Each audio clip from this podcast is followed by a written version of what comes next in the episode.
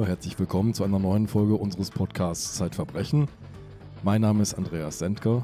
Mir gegenüber sitzt Sabine Rückert. Und Sabine, wir verhandeln heute einen historischen Fall, der aber unfassbar aktuell ist, denn äh, gerade wird in Deutschland eine intensive Impfdebatte geführt. So ist es. Und das war auch vor 100 Jahren schon mal so. Und es gab vor 100 Jahren eine Impfung, die komplett aus dem Ruder gelaufen ist. Und solche Erinnerungen bleiben natürlich in einer Bevölkerung erhalten und erhöhen dann die Angst der Leute vor der Impfung. Und dass diese Angst nicht unberechtigt ist. Deswegen habe ich heute Tanja Stelzer eingeladen. Ja, wir reden über menschliches Versagen, das muss man gleich dazu sagen. Ja, und über das Überwinden von menschlichem Versagen. Genau. Weshalb wir jetzt alle ruhigen Herzens auffordern können, zur Impfung zu gehen. So ist es. Aber warum das so ist, das erzählt uns jetzt Tanja anhand eines schrecklichen Beispiels aus Lübeck. Hallo Tanja. Hallo Sabine, hallo Andreas. Tanja war schon ein paar Mal hier, Gästin in unserem Podcast. Sie war ja früher als Ressortleiterin im Dossier da. Jetzt ist sie als Titeltante da. Wir machen nämlich den Titel jetzt zusammen seit Anfang des Jahres. Und sie ist meine direkte Kollegin. Umso lieber begrüße ich Sie hier. Um was geht's? Ja, es geht um einen sehr tragischen äh, Vorfall. 1930, ich komme gleich dazu, warum das mit den 100 Jahren, die du eben erwähnt hast, trotzdem richtig ist. Am 26. April 1930 wird nämlich in Lübeck offenbar, dass es einen fürchterlichen äh, Fehler im allgemeinen Krankenhaus dort gegeben hat.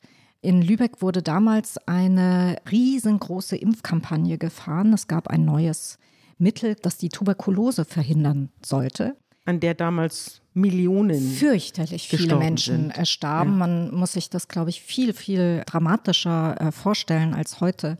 Bevor wir jetzt mit der Geschichte anfangen, was ist die U-Tuberkulose, Andreas? Die Tuberkulose ist eine schwere Erkrankung, die vom Mycobacterium tuberculosis hervorgerufen wird. Typisch ist so eine Lungentuberkulose, also eine schwerste Lungenerkrankung, an der viele Kinder gestorben sind. Auch Erwachsene konnten an dieser Krankheit sterben. Wir werden sehen, dass einer der beteiligten Ärzte hat seine Frau an dieser Krankheit verloren und ist deswegen ein ganz intensiver Kämpfer gegen die Tuberkulose. Also ein Bacillus, kein Virus. ein Bakterium, kein mhm. Virus. Mhm. Entdeckt von Robert Koch 1881. Mhm.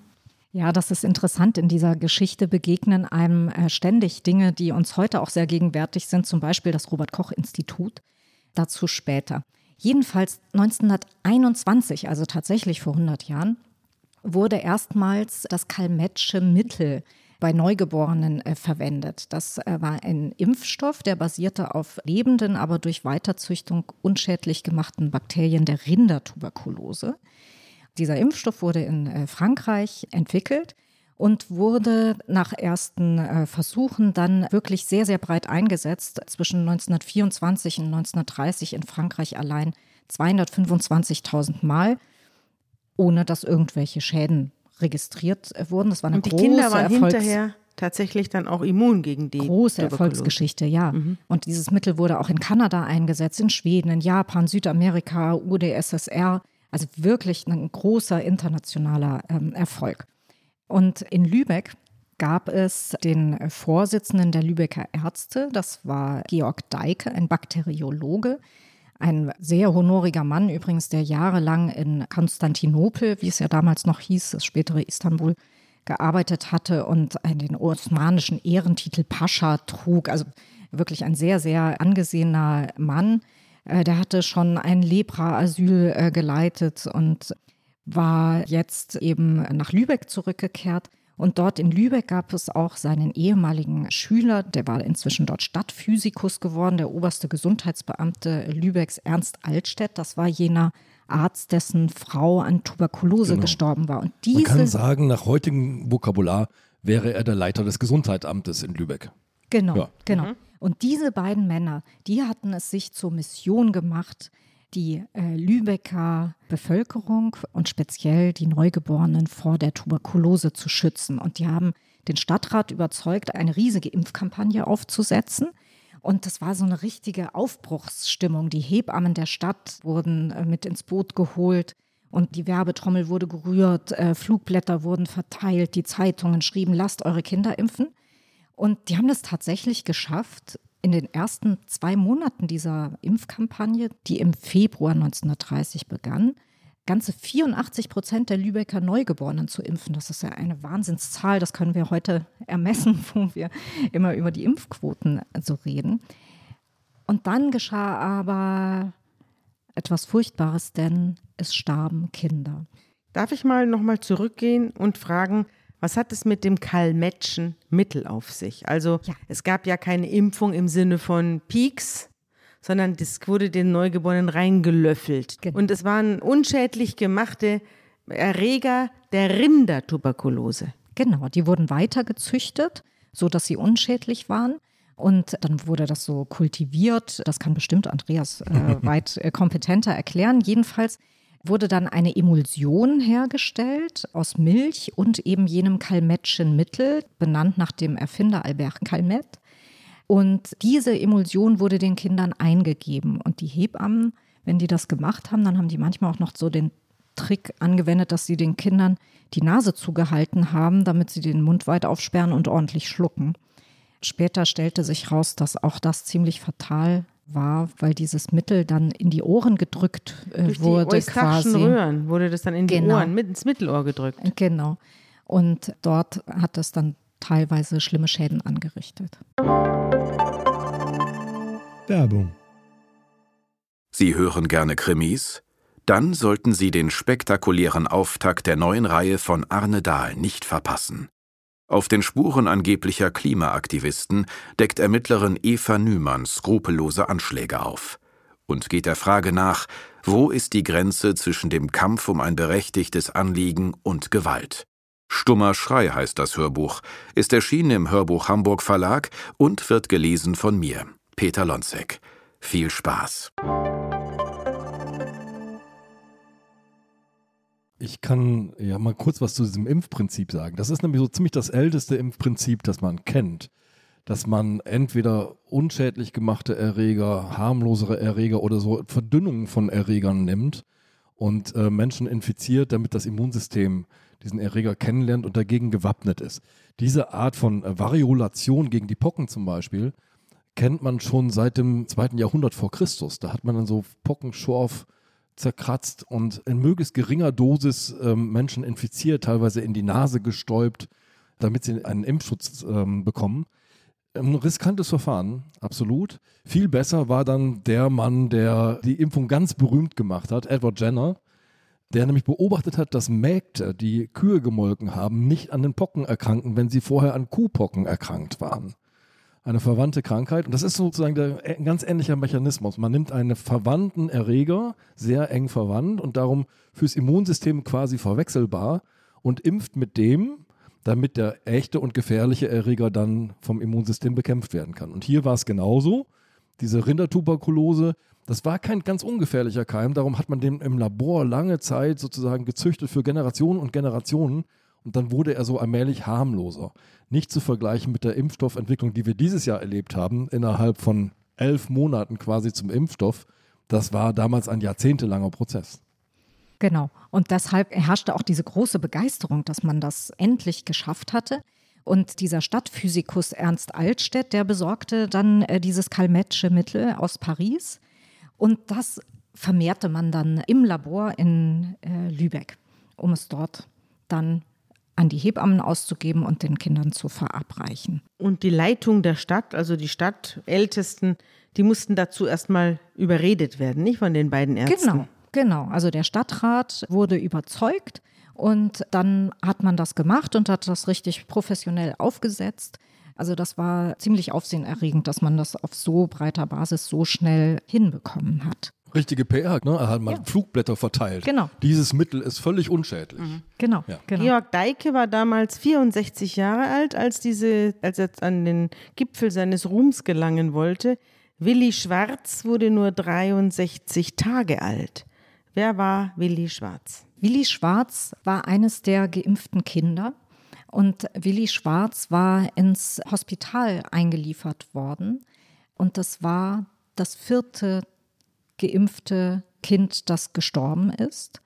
Und als man es obduziert hat, da hat man anhand der Schäden, die in diesem kleinen äh, neugeborenen Körper zu sehen waren, endlich verstanden, was passiert war. Es gab schon im März, also im Februar fing die Impfkampagne an. Im März gab es schon immer wieder äh, Hinweise, Krankenschwestern, die sagten, schon wieder ein Kind, das, äh, das kein Matchemittel bekommen hat, das hier eingeliefert wird. Es gab viele Krankenhauseinweisungen von Kindern mit unterschiedlichsten Beschwerden.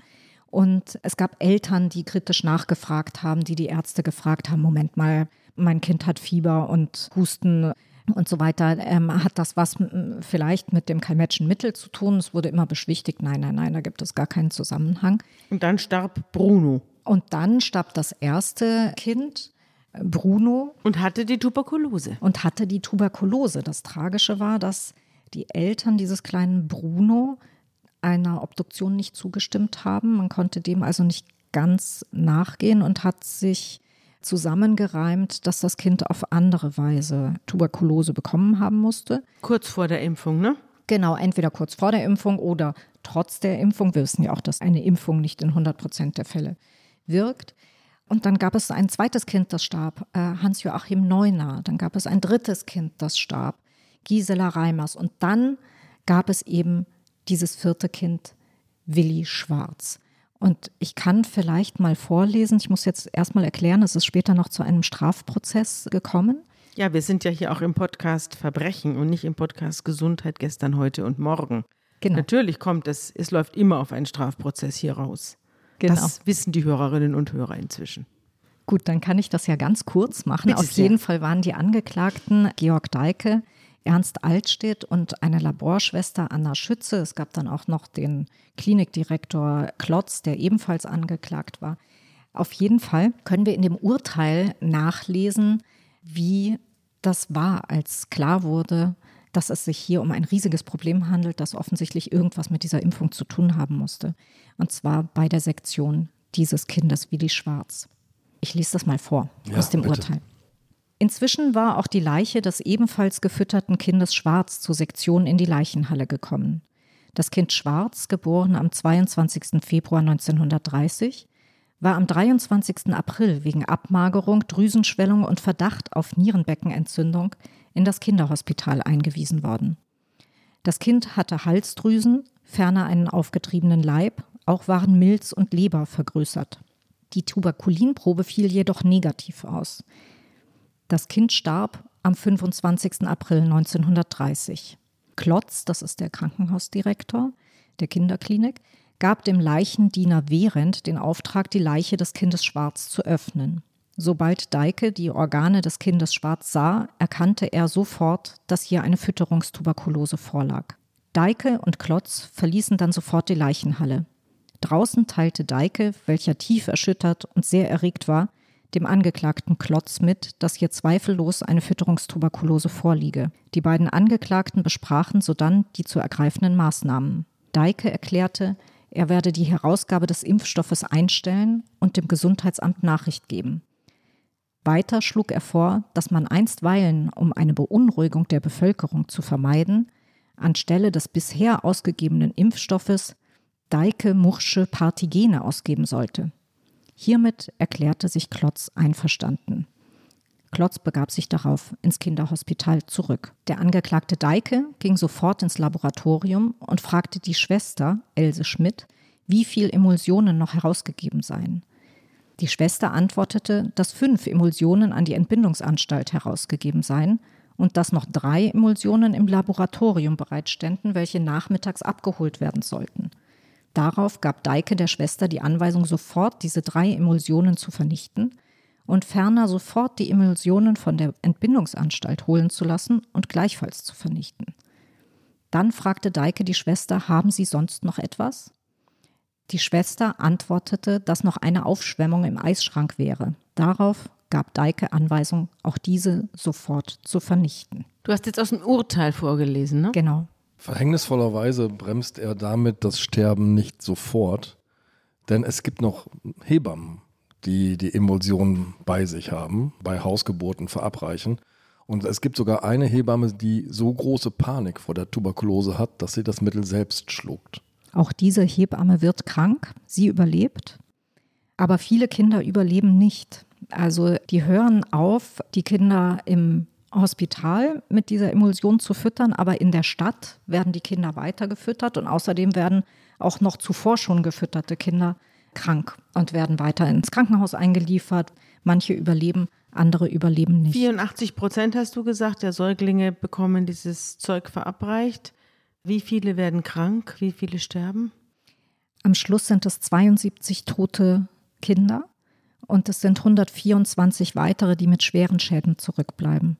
Von diesen 126, die schwer gezeichnet überleben, da sind manche ihr Leben lang taub. Das sind oft Fälle, bei denen eben, wie ich das vorhin beschrieben habe, die äh, Hebamme den Babys die Nase zugehalten haben und das Mittel ins Ohr gedrückt wurde. Andere Kinder haben Lähmungen. Es sind teilweise wirklich schwerst behinderte Kinder durch diese Impfung. Und es gibt andere, die haben das Glück, dass sie keine Schäden haben. Wann hat man denn die Öffentlichkeit verständigt?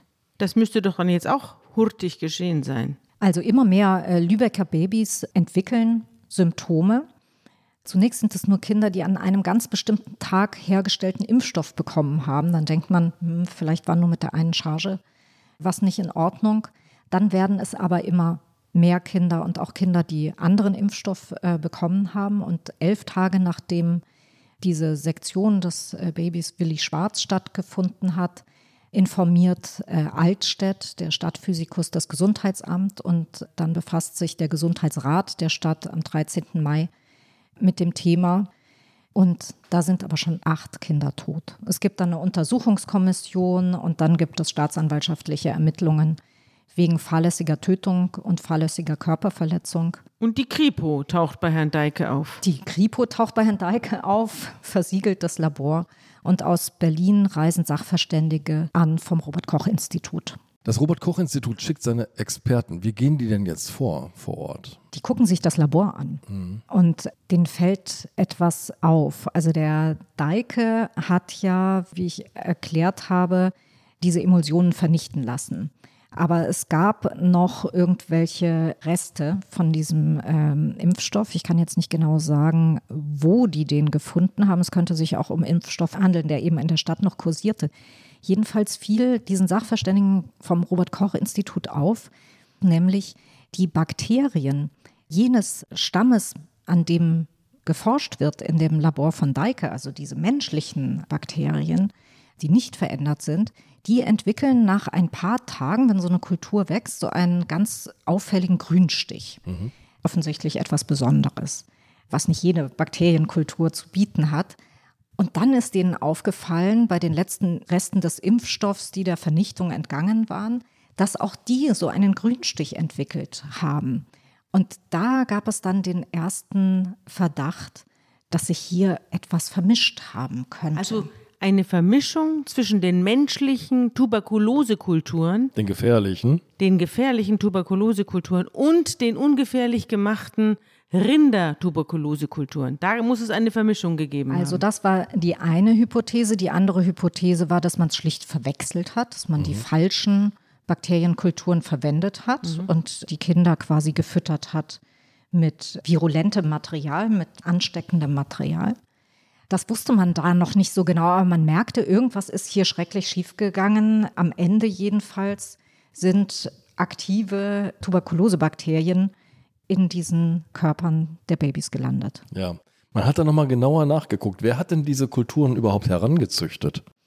Ja, diese äh, Sachverständigen des Robert Koch Instituts haben den Leuten, die da im Labor gearbeitet haben, ziemlich auf die Finger geguckt.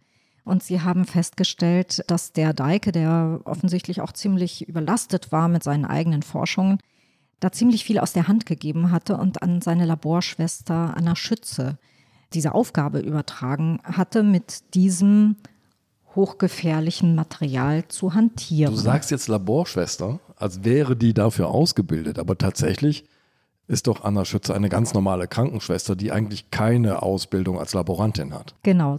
Diese Laborschwester hat eigentlich ziemlich vorausschauend und verantwortungsbewusst gehandelt. Es gab einmal einen Vorfall, da ist einer der Brutschränke im Labor kaputt gegangen und die ganzen Kulturen, die sie angelegt hatte für ihren äh, Chef Deike, waren hinüber. Und äh, jetzt wusste sie, sie würde in den Urlaub gehen und sagte zu einer anderen äh, Schwester, bitte pass auf, dass das nicht wieder passiert. Wir legen hier Kulturen an und bitte tu die Kulturen auch in den anderen Brutschrank, damit das nicht wieder passiert. Ich bin weg und dann äh, sind die ganzen Kulturen kaputt. So wurde es gemacht und so kam es, dass in ein und demselben Brutschrank sich diese harmlosen Rinder-Tuberkulose-Bakterien befanden für das Kalmetsche Mittel und die menschlichen hoch ansteckenden Erreger. Das ist ein gewaltiger Laborfehler. Ne? Also das darf auf keinen Fall vorkommen, dass in ein und demselben Schrank, noch nicht mal in ein und demselben Raum, gefährliche Erreger mit solchen, die abgetötet oder äh, harmloser gemacht worden sind für die Impfung, gemeinsam aufbewahrt werden. Das ist Aber ein das Unding. müssen doch die Leute gewusst haben. Aber das, müssen die sagst du so, gewusst Andreas, das ist natürlich richtig. Und äh, man hätte auch äußerst vorausschauend damals sagen können, so etwas darf auf keinen Fall gemacht werden. Aber zu einem derartigen Unglück war es ja noch nie gekommen. Und ich glaube, das ist ganz entscheidend. Wir leben heute natürlich mit dem Wissen, dass so etwas passieren kann. Das war für damalige Verhältnisse wahrscheinlich, auch wenn man wusste, dass man es mit gefährlichen Erregern zu tun hatte, doch unvorstellbar, dass ein solches Unglück passieren könnte. Man muss vielleicht dazu sagen, dass es damals noch kein Penicillin gab. Denn dann hätte man natürlich diese Erreger erledigen können. Aber so war praktisch die Tuberkulose medizinisch ja vielleicht eingrenzbar, aber auf keinen Fall heilbar. dass man sich nicht vorstellen konnte, was alles Schlimmes passieren könnte, das zeigt auch ein weiterer Fehler, der dann später aufgeflogen ist, nämlich was der Deike unterlassen hatte, war diese vermehrten Bakterienkulturen, diese harmlosen Kulturen, nochmal im Tierversuch zu testen, um wirklich sicher zu sein, dass sie harmlos sind. Das wurde nicht gemacht. Das wurde später im äh, Prozess ein ganz, ganz wichtiges Thema. Also es gab etliche äh, Vorsichtsmaßnahmen, die man hätte ergreifen können, die man nicht ergriffen hat, weil man schlicht sich nicht vorstellen konnte, dass das jetzt, dass da was fürchterliches passieren könnte. Ja. Schaut mal auf eure Impfpässe. Ihr seid doch vermutlich auch gegen Corona geimpft. Ja, sogar doppelt. Ja. Und dann findet ihr unter der Bezeichnung des Impfstoffes eine Chargennummer. Es ist heute nämlich Regel, dass jede einzelne Charge eines Impfstoffes wird nachverfolgt und wird, bevor sie auf den Markt kommt, bevor sie in irgendeine Spritze, geschweige denn in einen Körper kommt, wird sie untersucht, muss sie freigegeben Also werden. wenn ich jetzt erkranke, dann kann man genau feststellen, woher dieser Impfstoff gekommen ist. Genau, man kann genau sagen, an welchem Tag diese Charge freigegeben worden ist, wo sie produziert worden ist, unter welchen Bedingungen, sodass man, sollte es den unwahrscheinlichen Fall geben, dass noch irgendwas auftritt, man schauen kann, ob es einen sogenannten Chargeneffekt gibt. Also ob das Auftreten von Nebenwirkungen, sagen wir mal, es gibt eine Kühlkette unterbrochen oder sowas. Genau.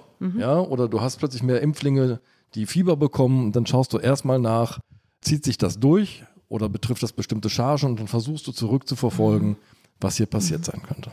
Hier hat man ja den Ärzten auch so ein bisschen unterstellt, dass es ihnen um Ruhmsucht gegangen sei, oder? Ja, der Vorwurf war vor allem, dass äh, der Deike deshalb fahrlässig gehandelt hat, weil er seine eigenen Forschungen vorantreiben wollte und dann eben keine Vorsicht hat walten lassen. Er hat eben Aufgaben delegiert und kein Auge mehr drauf gehabt. Und dann war natürlich der große Punkt, wann hätten sie einschreiten Ja. müssen? Ja. Und ich habe ja aus dem Urteil vorgelesen, wie dem Deike dann nach der Sektion dieses Kindes klar wurde, dass da ein Riesenfehler vorliegen muss. Und die Konsequenz hätte natürlich unbedingt sein müssen, sofort die Kampagne zu stoppen und die Öffentlichkeit aufzuklären. Aber dann hätte er natürlich als Verursacher der ganzen Katastrophe sofort im Fokus gestanden. Genau. Aber eigentlich hätte man doch viel früher reagieren müssen. Du hast ja gesagt, die Impfkampagne beginnt am 24. Februar 1930. Penicillin übrigens, Sabine, ist 1928 von Alexander Fleming wiederentdeckt worden, aber es stand nicht breit zur Verfügung als Medikament sozusagen, als Mittel. Und dann im März sieht man ja aber schon die ersten Kinder, die mit schwersten Erkrankungen in die Klinik eingeliefert werden. Und weiß, die sind geimpft worden. Warum stellt denn da niemand einen Zusammenhang her und schreit, Vorsicht, irgendwas stimmt hier nicht?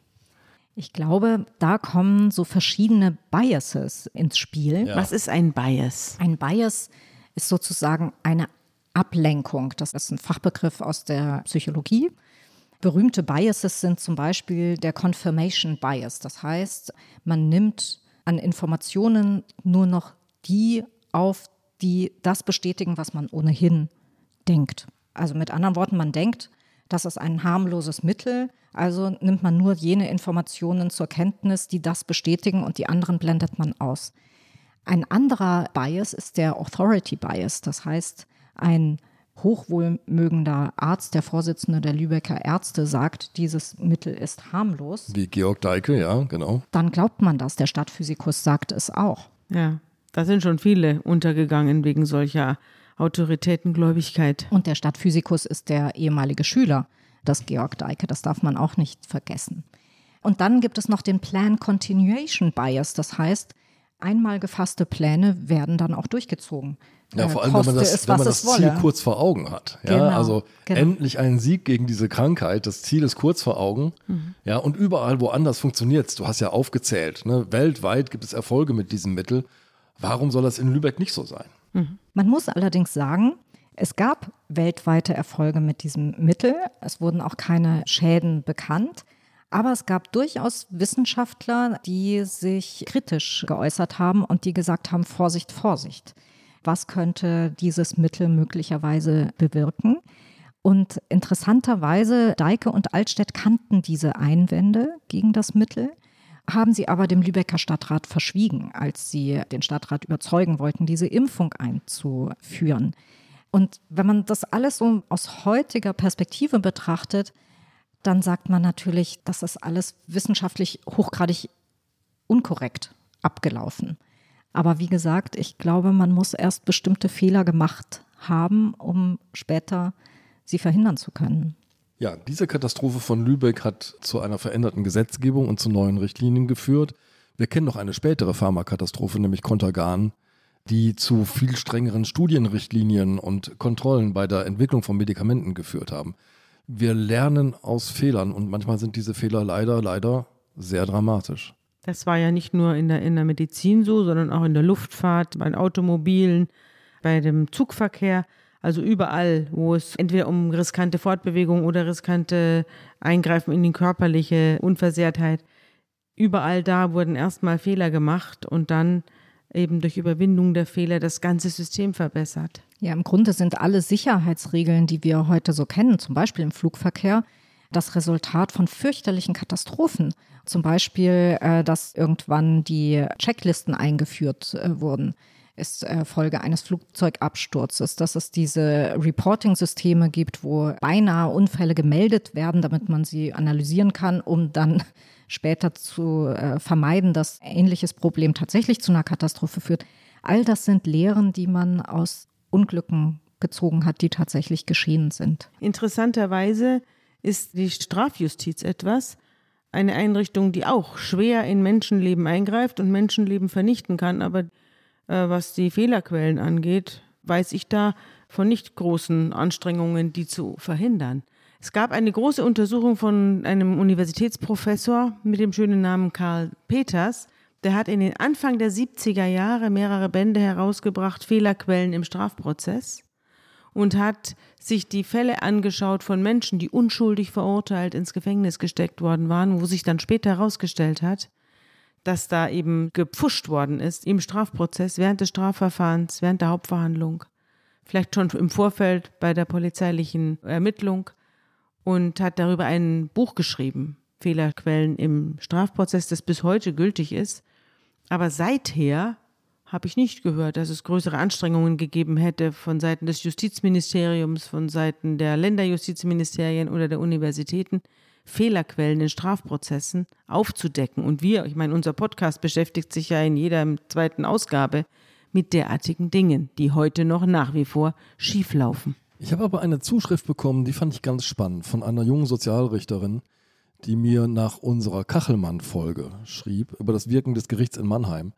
Die schrieb mir, es gibt in Hamburg, zumindest für junge Richter und Richterinnen, so etwas wie eine Supervision. Die können also sich begleiten lassen im Anfang ihrer Tätigkeit. Und das fand Hamburg so fruchtbar, so gut, dass das ausgeweitet worden ist. Also es gilt jetzt als Angebot für alle Hamburger Richter, das können sie wahrnehmen. Interessant ist, dass gerade die älteren Richter dieses Angebot nicht annehmen. Ja, die Supervision ist ja auch wirklich eine sinnvolle Sache, aber die wissenschaftliche Erforschung von schiefgegangenen Fällen im Lichte neuester Erkenntnisse, etwa der Psychologie, solche Biases zum Beispiel, da liegen jetzt die letzten Erkenntnisse 50 Jahre zurück.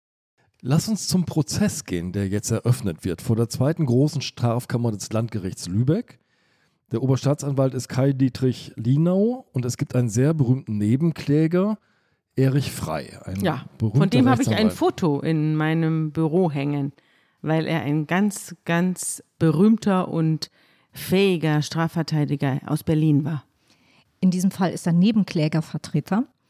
Er vertritt eine Gruppe von Eltern von geschädigten und ums Leben gekommenen Kindern. Und er ist damals noch ein junger Rechtsanwalt. Das ist einer seiner ganz frühen Fälle und ein Fall, der ihn auch wirklich sehr mitgenommen hat. Und im, ich glaube, vergangenen Jahr ist die äh, Autobiografie von Erich Frey herausgekommen. Und ein Kapitel in dieser Autobiografie handelt von dem Prozess vom Kalmett-Verfahren. Das Interessante war, also dieser, dieser Prozess hat wirklich international Aufsehen erregt. Man muss sich vorstellen, dass die ganze Stadt unter dem Eindruck dieser sterbenden Kinder ist. Und es gab einen Riesenandrang, deshalb äh, hat man den Prozess in die Hauptturnhalle der Lübecker Turnerschaft verlegt. Und dort war ein Riesenauftrieb. Und ich kann ja mal vorlesen, wie der Erich Frei den Beginn des Prozesses beschreibt ja. in seiner Autobiografie. Unbedingt. Sonderbar sieht die Hauptturnhalle der Lübecker Turnerschaft aus. Unter und zwischen den Turngeräten hat man Bänke und eine Tribüne aufgestellt. Eng gedrängt stehen Stühle nebeneinander. Der Saal ist bis auf den letzten Platz angefüllt mit Menschen. Sie sitzen und stehen so dicht, dass man kaum die Türen mehr öffnen kann. So groß ist das öffentliche Interesse, dass man die Verhandlung gegen die Lübecker Ärzte in diese Halle verlegen musste. Ich sehe mich um. Erhöht auf der Tribüne sitzt der Präsident des Gerichtes, Amtsgerichtsrat Wiebel, mit zwei weiteren Richtern, zwei Staatsanwälten und dem Protokollführer. Weiter unten die vier Angeklagten, Professor Deike, Professor Klotz, Obermedizinalrat Dr. Altstedt und Schwester Anna mit ihren Anwälten. Ihnen gegenüber die Anwälte, die die klagenden Eltern vertreten. Insgesamt sind es elf Rechtsanwälte. Die Eltern der toten Kinder sitzen in der Mitte der Halle. Sachverständige, Presse und Zuschauer drängen sich im Saal.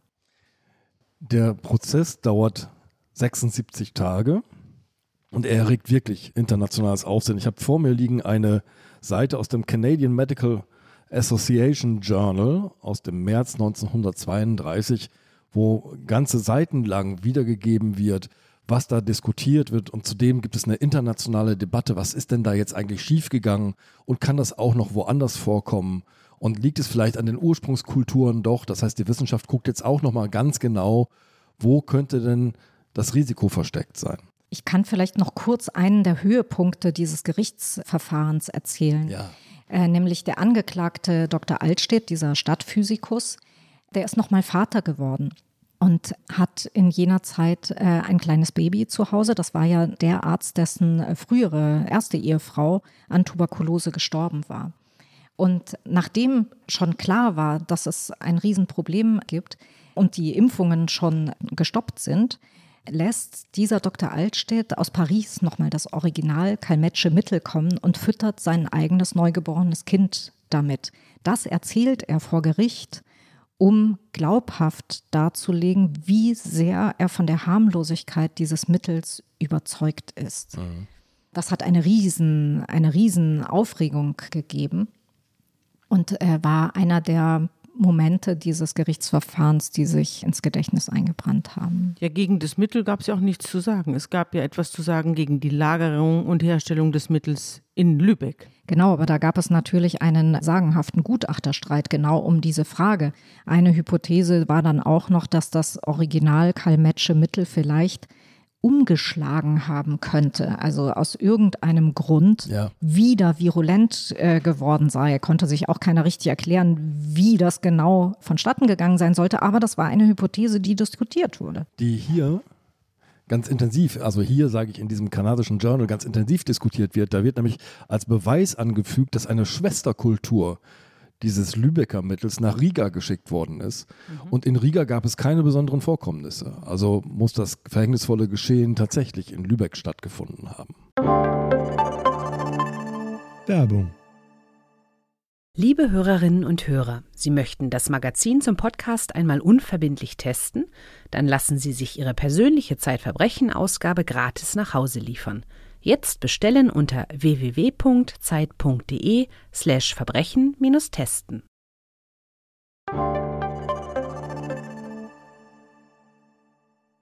Hier sieht man, wie die internationale Wissenschaftscommunity diesen Fall diskutiert. Aber ich nehme an, das Gericht hat sich sein eigenes Urteil gebildet und war vermutlich auch vor Ort, oder? Genau. Es gab einen Ortstermin im Labor und äh, das muss man sich als ziemlichen Auftrieb vorstellen in diesem äh, Labor des Professor Deike. Und auch darüber hat Erich Frei in seiner Autobiografie geschrieben und ich kann das ja mal vorlesen. In dem winzigen, blau gestrichenen Zimmer drängen sich die Menschen auf den roten Kokosmatten. Auch die drei anschließenden, ebenso kleinen, ebenfalls blank gestrichenen Räume sind überfüllt. Und immer wieder verbeugt sich grüßend der Herr im weißen Kittel, der an der Tür steht. Ein Empfang? Fast scheint es so. Professor Deike und Schwester Anna sind nun in ihrem eigensten Bereich. Die Schwester, ebenfalls im weißen Kittel, scheint sich hier weitaus sicherer zu fühlen als im Gerichtssaal. Flink und gewandt wie eine gute Gastgeberin läuft sie zwischen den Menschen hin und her von einem Raum in den anderen. Bereitwillig zeigt sie jedem, was er sehen möchte. Sie holt Flaschen und Retorten aus dem Schrank, zeigt Glaskolben und Röhrchen her. Sie weist Wiegeschalen und Mikroskope vor. Fast mit Stolz führt sie durch das Museum des Laboratoriums eine Sammlung von etwa 100 Bakterienstämmen, Erregern aller denkbarsten Krankheiten. Wenn ich's nur verstehen könnte, murmelt ein Mann neben mir. In seiner feierlichen Sonntagskleidung ist er wie ein gelehriger Schüler der Schwester auf den Fersen überall hingefolgt. Er ist hier als Vertreter der Elternschaft. Es muss doch zu finden sein. Zum dritten Mal schon lässt er sich jetzt den großen kupfernen Brutschrank aufklappen. Er scheint im Glauben, durch diese Führung könnte er die Lösung des schrecklichen Rätsels, eine Art kriminalistischer Aufdeckung des Geschehens, erzwingen. Er starrt in die dunkle Öffnung des Brutschrankes. Hier oben stehen die Kalmettkulturen, erklärt Professor Deike, der sein Interesse bemerkt. Unten in dem Röhrchen sehen Sie die menschlichen Tuberkelbazillen. Alles in einem Schrank? fragt der Vater erstaunt. Ja, leider. Sehen Sie, es ging ja nicht anders. Man wirft uns da immer vor, wir hätten das nicht alles zusammen aufbewahren sollen. Aber was konnten wir tun? Sogar die reichsten amerikanischen Universitäten können ihre Laboratorien nicht so ausstatten, dass sie für jeden Bakterienstamm ihren besonderen Brutofen haben. Der Vorsitzende bittet Professor Deike und Schwester Anna, ihre Arbeitsweise praktisch zu demonstrieren. Der alte Mann sitzt schwer atmend an seinem Platz. Sein Gesicht ist kalkbleich, seine Hände zittern. Der Vorsitzende muss die Sachverständigen bitten, ganz dicht an Deikes Arbeitsplatz heranzutreten. Schweigend umstehen sie den Forscher. Schweigend mit bebenden Fingern hantiert dieser mit Pinzette und Röhrchen. So also haben Sie Karl Metz Originalkulturen bearbeitet? fragt der Vorsitzende, als Deike endlich von seiner Arbeit aufblickt. Der alte Gelehrte nickt. Er ist unfähig zu sprechen. Seine Gesichtsfarbe wechselt nun ständig zwischen Hochrot und Weiß. Ich unterbreche den Termin, ordnet der Vorsitzende an. Ich bitte Professor Deike, sich sofort niederzulegen. Wir setzen die Verhandlung fort, wenn er sich wieder dazu imstande fühlt. Also der Deike ist vollkommen am Ende. Das hat verschiedene Gründe. Der eine Grund ist, dass er natürlich tief getroffen ist darüber, was ihm hier zu Last gelegt wird und dass es mit seiner Arbeit zu tun haben soll, dass diese Kinder gestorben sind. Er steht aber noch in anderer Weise unter Druck, denn das Gericht verlangt von ihm zu wissen, was genau die äh, Zutaten seines äh, Medikaments sind, das er entwickelt hat und mit dem ja möglicherweise, also die Kulturen haben sich ja vermischt, und das Gericht will genau wissen, mit welchen Stoffen er da hantiert. Und er möchte eigentlich nicht preisgeben, was er in seinem Medikament da drin hat. Aber es geht jetzt nicht um das Kalmetsche Mittel, sondern Nein. um sein eigenes Medikament. Es geht um sein das vollkommen wirkungslose Medikament. Genau, das wirkungslose Medikament, mit dem dann auch, als die Impfungen gestoppt sind, die Lübecker Kinder gefüttert ja. werden, damit sie überhaupt mit irgendwas gefüttert werden genau. und keiner großartige mit Nachfragen so einem Schein, stellt. Mit einer Scheinimpfung. Genau. Kannst du noch mal sagen, wie das hieß, das Medikament? Das Medikament, das sind die Deike-Murschen Partigene, so haben die das mhm. genannt. Ja, und das war dann auch hinterher auch erledigt, ne? Und dessen genau. äh, weltberühmte Zusammensetzung wollte er jetzt hier nicht preisgeben. Genau, und bei diesem Ortstermin gibt er es dann preis. Und der Erich Frei schreibt dann, müde lächelnd sieht der greise Gelehrte von einem zum anderen. Meine Herren, ich will Ihnen die Frage beantworten. Also die Frage, was da genau drin ist in seinem Mittel und was er in seinem Labor verwendet, um sein Medikament herzustellen. Aber ich bitte Sie, meine Antwort für sich zu behalten. Und dann gibt er Namen und Prozentzahl der Säure an, gibt sein Geheimmittelpreis. Wir verlassen das Laboratorium. Ich komme nicht von der Frage los, im Gerichtssaal hat man mir verboten, von einem Deike-Mittel zu sprechen. Hier haben wir gesehen, dass Professor Deike Forschung auf eigene Faust betrieb. Ist es wirklich noch das reine Kalmettmittel, das das Unglück hervorgerufen hat? Das ist die Frage, die der Anwalt sich stellt. Ah ja, und dann kam also der Verdacht auf, dass die ganze Verunreinigung von Herrn Deikes Spezial-Eigengebräu ausgegangen ist. Aber das war nicht so. Es war einfach das verpestete Kalmettmittel. Ja, es waren die Ausgangsstoffe, es waren die Kulturen, die er für dieses Medikament verwendet mhm. hat, mhm. die sich entweder vermischt haben oder vertauscht wurden. Mhm. Ich finde es sehr spannend, Erich Frei zu hören, der ja, offenbar super, ne? nicht nur ein guter Rechtsanwalt, sondern auch ein sehr guter Schreiber ist. Ja, und Beobachter. Ja, präziser Beobachter. Ja, und es ist auch wirklich schön, wenn man, obwohl es ein so lange zurückliegender Fall ist, jetzt so einen richtigen, ganz eigenen Eindruck, also einen Vorort-Eindruck jetzt gewinnen kann. Ist ein bisschen so wie in der Fernsehserie Charité.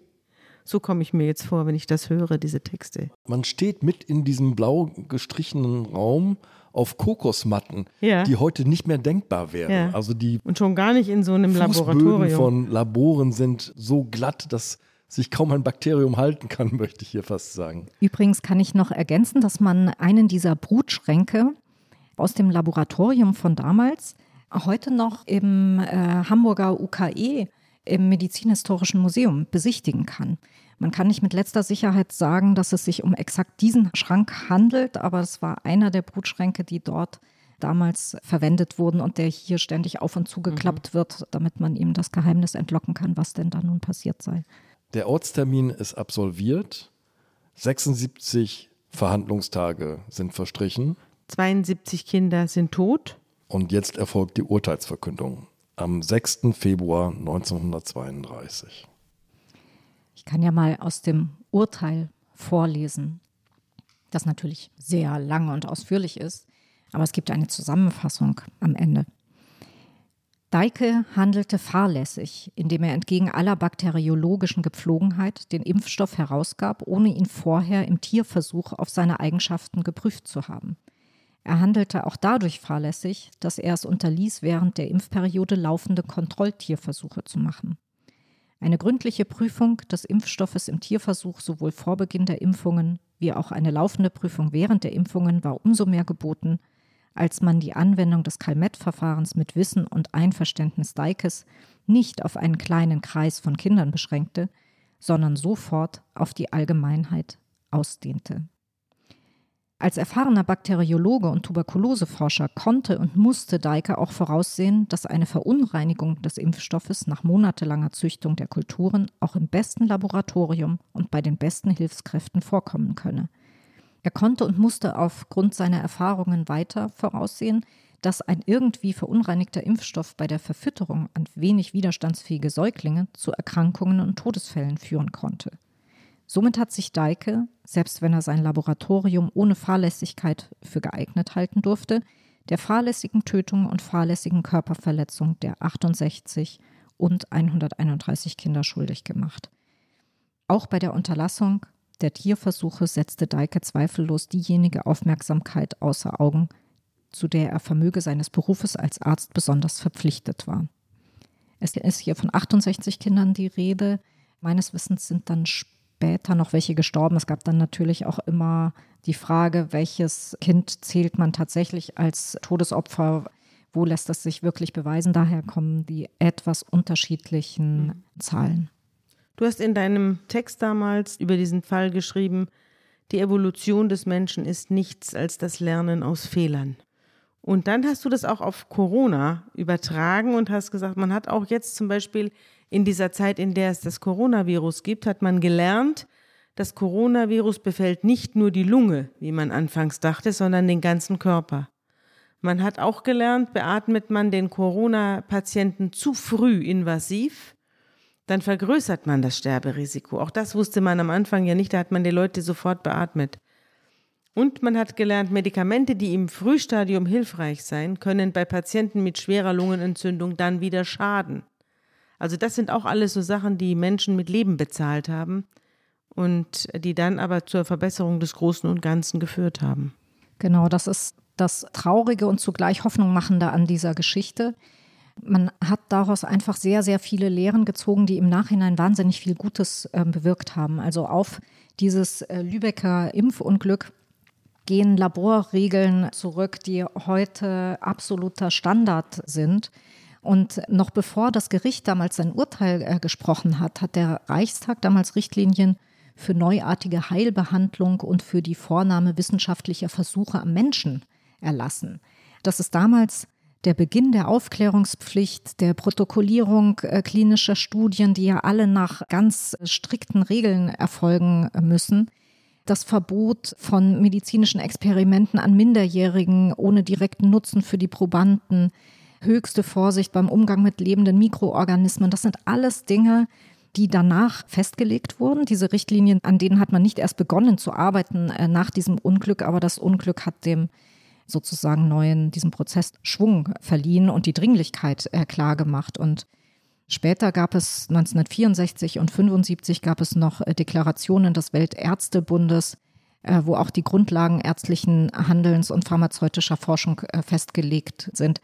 Und all das geschah im Wissen um den Tod dieser Lübecker Kinder. Und die beiden Ärzte, was wurde aus denen? Der Deike, der ja zu zwei Jahren äh, Haft verurteilt war, der war haftunfähig, der musste seine Strafe nicht antreten. Der ist nach Stuttgart zu Verwandten gezogen. Also aus gesundheitlichen Gründen. Aus der gesundheitlichen so der war, mitgenommen. Der war wirklich sehr, sehr mitgenommen und Mhm. ähm, hat bis zu seinem Tod 1938 in Stuttgart bei Verwandten gelebt und hat immer noch weiter an Ursachen des Unglücks geforscht.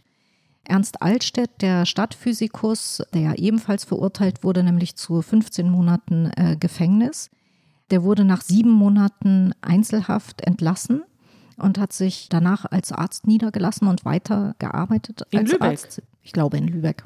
Ja, der andere ist ja geflüchtet. Der andere ist weg. Ich bin mir ziemlich sicher, dass der Altstedt in Lübeck äh, sich als Arzt niedergelassen hat. Und die Laborschwester Anna Schütze, die wurde freigesprochen.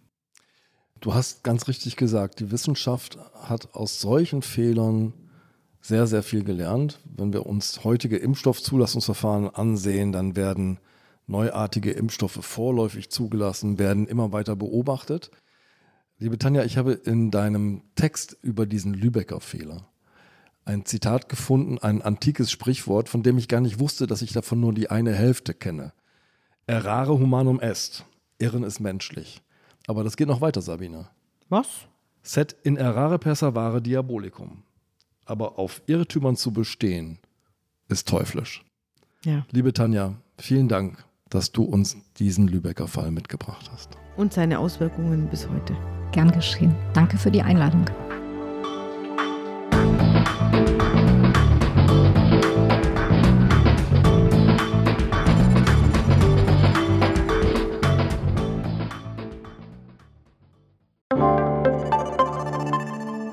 Werbung. Prime-Mitglieder hören Zeitverbrechen bei Amazon Music ohne Werbung. Lade noch heute die Amazon Music App herunter.